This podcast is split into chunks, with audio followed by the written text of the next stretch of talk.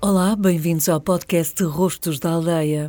Hoje vamos até Santana do Mato, uma freguesia do Conselho de Corus, um dos mais extensos do país. Vamos conhecer António Matias, uma das últimas pessoas que ainda sabe tirar cortiça à falca com uma enxó. As palavras falca e enxó podem não dizer nada a muita gente, mas nas planícies corticeiras de Corus são termos muito usados. A falca é a lenha que se retira da poda das árvores.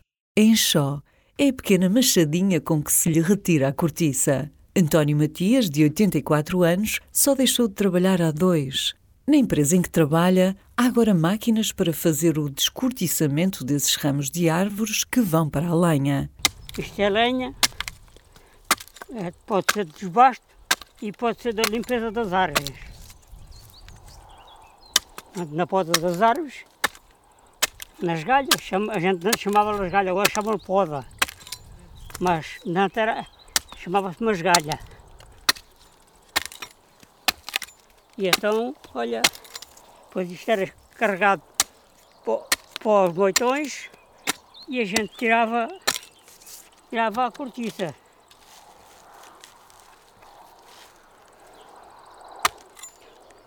Com enxó sempre. Com enxó e este palmar grosso estava a escamachada.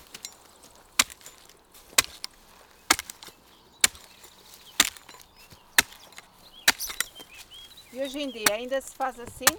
Com enxó? Não, isso é muito raro. Muito raro tirar enxó. Este aqui é que trazia aqui o Linec, é que trazia aqui malta a trabalhar a enxó. Andava aqui eu, andava aqui mais dois indivíduos. E então a gente arrumou, agora é só a máquina. Põe. Já ninguém tira a enxó. Não, aqui já ninguém tira. Portanto, tirar a cortiça numa árvore, portanto, ao primeiro ano, a cortiça é branca, é madia, é cortiça virgem. Passado nove anos, ser tirado, já passa a segundeiro. E depois, ao fim de outros nove anos, já é natural. Já cortiça uma a outra. Portanto, ela tem cortiça de segunda, tem de primeira, tem de terceira, depende da qualidade da cortiça e do formato que ela tem. Há outras que é só bofe, outra, outras é, é cortiça prego.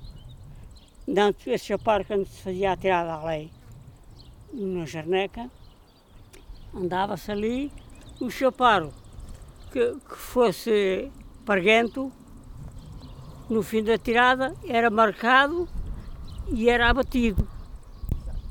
Antes era assim, hoje já não, só se corta as árvores secas, já não tem proveito nenhum.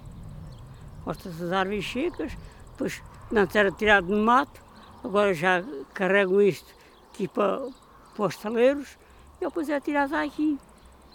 Tirado aqui, a lenha vai para carvão, vai para lareiras, todas essas coisas assim. Pronto. Também andava aqui, trabalhei aqui até aos 82 anos. Até aos 82 quando deixei de trabalhar. Comecei com 6 anos, deixei de trabalhar com 82. E cada vez estou a ver isto pior. No certo sentido. No outro sentido, está melhor com o que a gente estava antes, no tempo da outra senhora. Sim, sim. Mas, num certo sentido, a respeito da vida, a gente cada vez está a ver os calos mais apertados. O dinheiro já não chega, não é? Que a gente tem que andar ali a cortar as unhas e, e às mesmo a cortar as unhas não chega lá. E então, mas a gente está a ver esta evolução. Primeiro foi esta coisa que veio agora do, co- do Covid, agora é aquele com a guerra, a matar pessoas. Epá, isto está péssimo, não é? Está sempre a aparecer coisas. O meu objetivo que eu achava, epá, era a gente viver bem, não é? Um bocadinho melhor e que não houvesse fome, que não houvesse desgraças como a gente vê. Sim, senhora. Conheça melhor a história de António Matias e a história de muitos outros rostos da aldeia em www.rostosdaaldeia.pt.